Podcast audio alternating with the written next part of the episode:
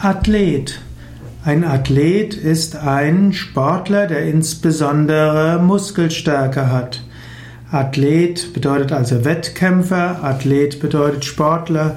Oft bezeichnet man als einen Menschen als Athleten, der besonders kraftvoll ist, besonders muskulös ist.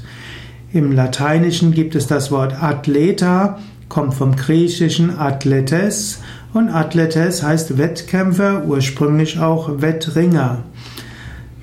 Das Wort Athletes wiederum kommt vom griechischen Athlein und Athlein bedeutet sich mühen und etwas sich anstrengen.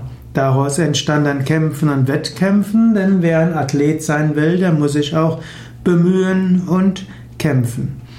Heutzutage wird als Athlet oft jemand verstanden, der an Sportwettkämpfen teilnimmt. Man spricht vom Einmarsch der Athleten ins Stadion. Aber auch manchmal wird, als jeder, wird jemand als Athlet bezeichnet, dessen Muskeln sichtbar sind.